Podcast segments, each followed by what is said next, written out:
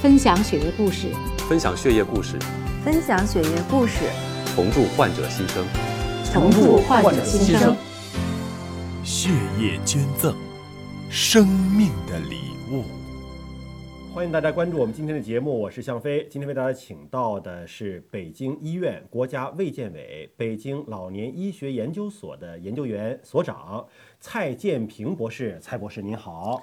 你好，哎，蔡博士啊，同时还是北京协和医学院博士研究生导师，北京大学医学部博士研究生导师。您现在重点关注的工作呢，又是关于这个老年疾病，但同时呢，又是在 HIV 配型检测方面的专家。呃，那 HIV 数据在中国的人群和这个外国的人群之间，我不知道您有没有这样的一个数据的一些呃研究，会有不同吗？比如中国人的 HIV 配型和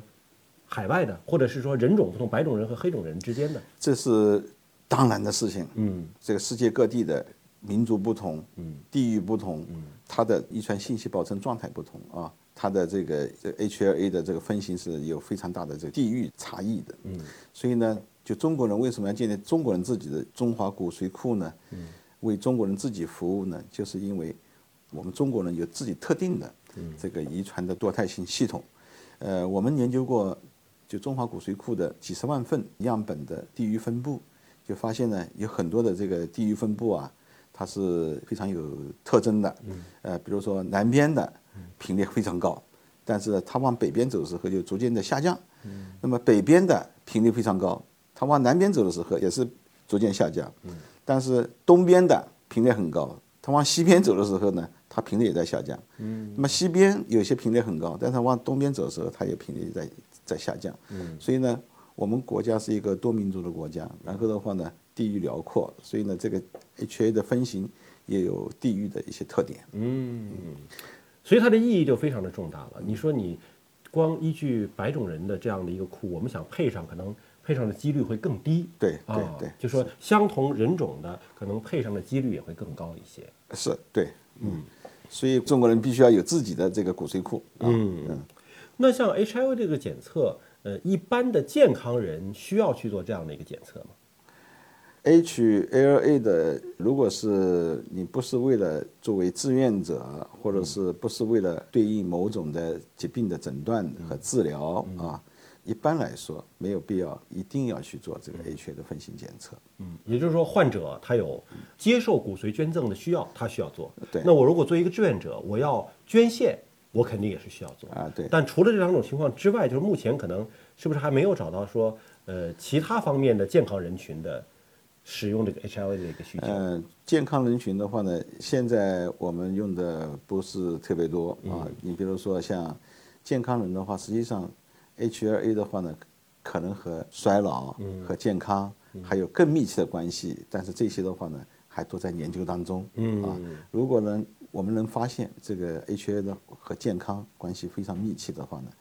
就和某种病的发生有非常明确的啊，或者和衰老有非常明确的这个相关性的话呢，当然以后是不是可以作为健康评估的一个指标，这个可能要等到我们研究结果啊产生以后啊，才可能得出这么一个结论。 HIV 配型对于中华骨髓库来讲是非常重要的一个信息，所以它的准确性就非常的重要啊！不管是要接受移植的人还是捐赠者，呃，我听说您还扮演着督察的角色啊，要要到这个各个标准的实验室当中去看他们的这个检测规不规范啊，结果啊准不准确啊，怎么来保证实验室出的这个 HLA 的配型检测报告是精确的。嗯，您平常在督察工作的时候要做哪些的工作呢？中华骨髓库呢是有这么三大类这个实验室组成的。嗯，第一个实验室的话呢，就是分型实验室，就是 HA 分型实验室。那么这个 HA 分型实验室的话呢，我刚刚讲就是从二零零二年中华骨髓库在启动开始的话呢，它就有十多家散布在全国各地的这个分型实验室。那么这个分型实验室当时我们用的主要是叫低分辨的分型技术来进行分型的。也是基因检测啊。那么他做的这个结果的话呢，他还拿到指控实验室，嗯，来进行确认，叫质量控制。那么这个质量控制的话呢，我我们当时在二零零三年、零四年时候就发现，这个当时这个错误率是非常高的，最高时候啊，曾经到达过百分之八左右的错误率。哦，呃，后来的话呢，由于技术改进啊，到二零零六年以后的话呢，我们中华骨髓库推动了中中分辨的基因分型检测技术。从这个时候开始的话呢，那么这个错误率就开始下降了。嗯。那么到二零零九零一零年前后的话呢，我们推动了这个高分辨基因分型检测的技术啊。那么随着实验室管理水平的提高，那么各个实验室的话呢，这个基因分型技术质量也有大幅度的提高。那么在中分辨分型检测的时候的话呢，曾经一度我们的错误率仅有百分之零点一五，哦，从百分之八到到百分之零点一五， 0.15对这个进步是非常巨大对，的。啊，这个是在中华骨髓库的领导下，那么通过各个实验室啊和指控实验的共同努力，然后的话呢，呃，把这个技术就往往前推进了。它是不是也跟技术的这个迭代有关系？就是从低分辨到中分辨，技术提升了之后，同时把这个质量控制也把握住了。呃，这个不光是技术的进步，嗯，呃，还有呢，就是整个检测体系的进步，嗯，啊，人员的这个对 HA 分型它的理解，各个检测步骤，它的标准化等等，这个相关的这个因素啊，都在里面。那我们执行高分辨检测之后的这个误差错误率能够达到多少呢？呃，我们二零零九到一零年以后呢，进入了高分辨，那么逐渐的，呃，高分辨率在逐渐逐年的提高。那么现在的话呢，呃，大部分的实验室，就分型实验室啊，已经达到了这个百分之九十五到百分之一百这样的一个水平了。嗯，那么现在这个高分辨分型呢，在刚刚开始初期时候呢，确实也出现过波动。嗯、那么现在的话呢，我们二零一八年的这个数据呢，是它的错误率也仅仅达到了百分之零点二三，嗯，这个已经达到了世界先进水平。嗯百分之零点二三是意味着实际上还是会有误差的出啊，现，还有误差出就现，是这个误差是指技术的极限了吗？还是说我们操作的规范没有做好？嗯，是这样，你这问题问得非常好。这个错误的出现啊，呃，一个是技术的复杂性造成的，第二个的话呢是这个实验室管理的人为的一些错误造成的。那么现在的话呢，呃，从技术复杂性上来说的话呢，有很多的这个新的变异啊，我们现在可能还没有完全意认识到。没有完全认识到的话呢，所以现在还没有确认这个地方是个变异。嗯。但是呢，呃，我们检测人员的话呢，可能在检测时候啊，就发现这个地方是有异常，但这异常的话呢，我可能说不太清楚。嗯。但是又没有做一个非常深入的这个追究，这时候的话就会容易引起错误。所以呢，我们指控实验室呢，希望就是每一个做检测的技术人员，在碰到检测的不确定的这个信号的时候的话呢，我能够静下心来进行深入的分析，使这个错误的话呢，能把它那个搞清楚啊。那么，如果是确定了某种检测的这个结果以后呢，我们可以向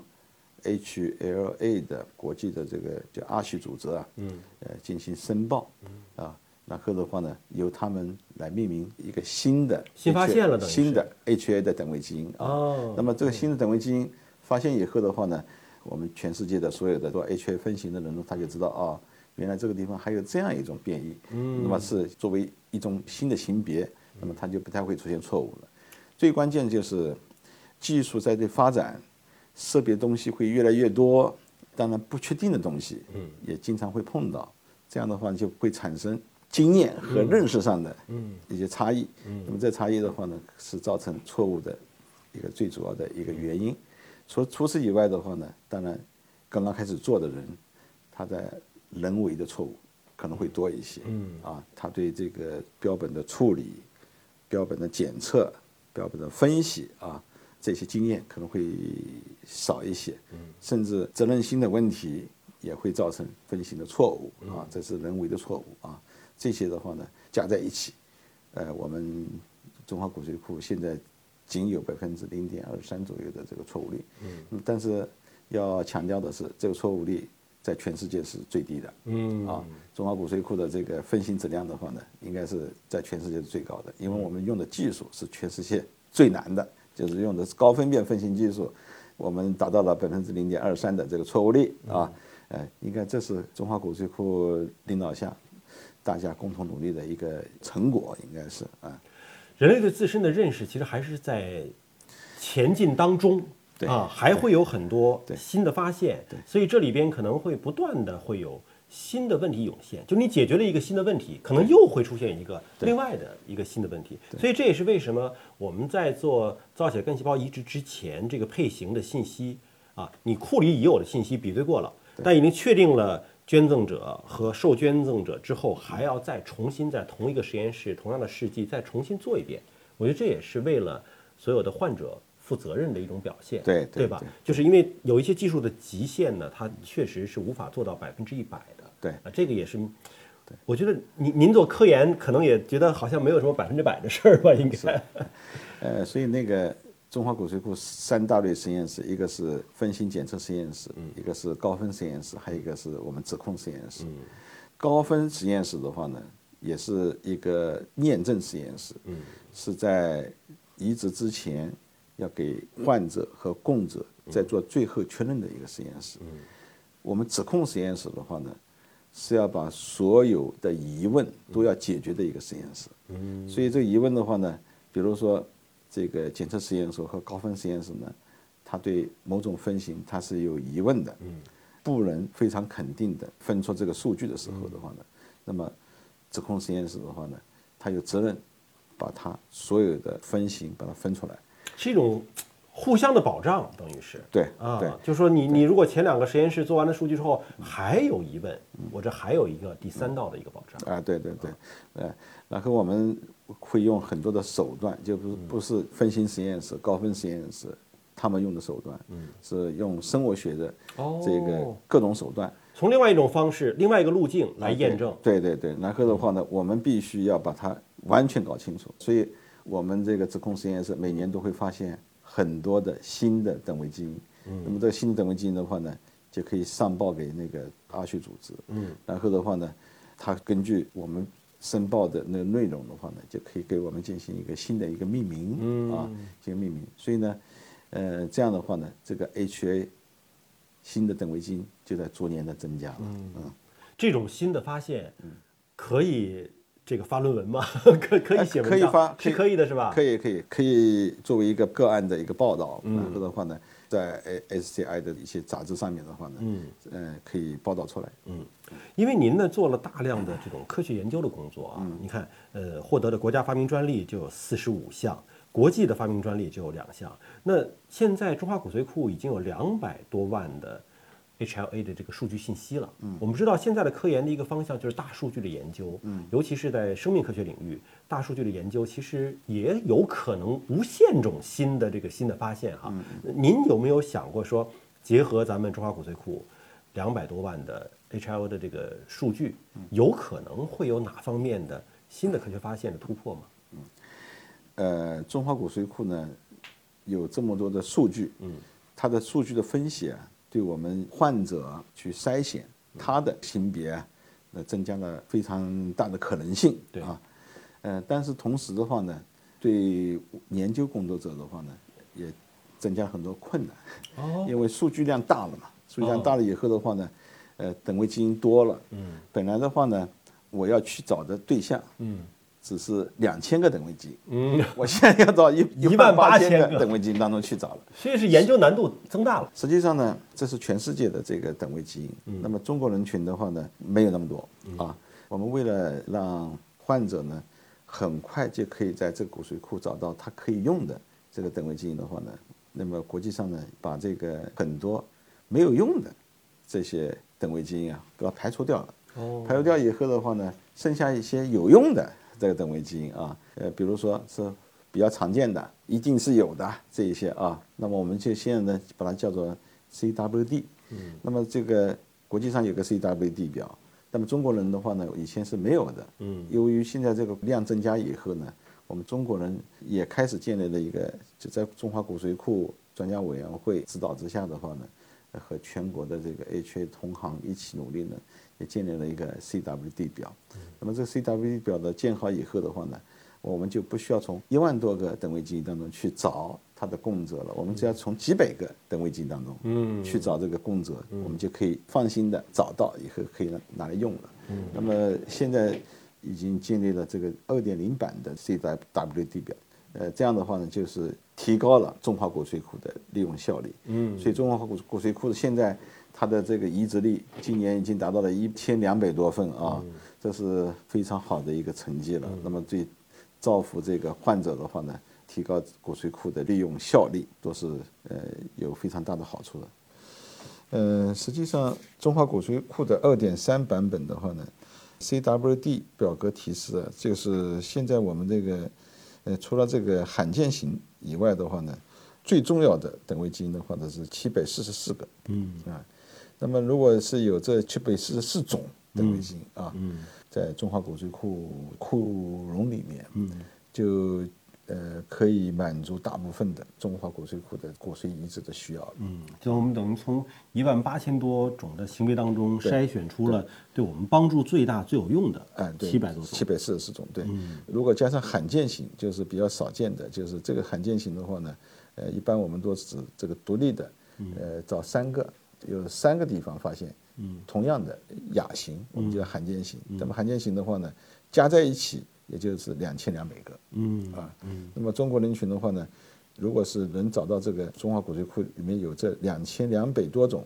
这个亚型的话呢，那可能接近百分之一百的这个病人都可以从这里找到能用的供者了。这其实是我们中国人自己的一些特征。哎对啊，对它跟其他的海外的一些库可能还不太一样不一的样地不一方样，这个中国人得病的话，只能在中国中华骨髓库里面去找。所以这也是为什么中国人要建立中国人自己的这种信息库、数据库、骨髓库的这样的一个意义所在。对就是你能够更好的服务自己。对对，嗯对，是这好样，子。非常感谢蔡博士来到我们节目当中，嗯，呃，感谢您给我们的分享。那么下期节目时间我们再会了。好的好的，谢谢你。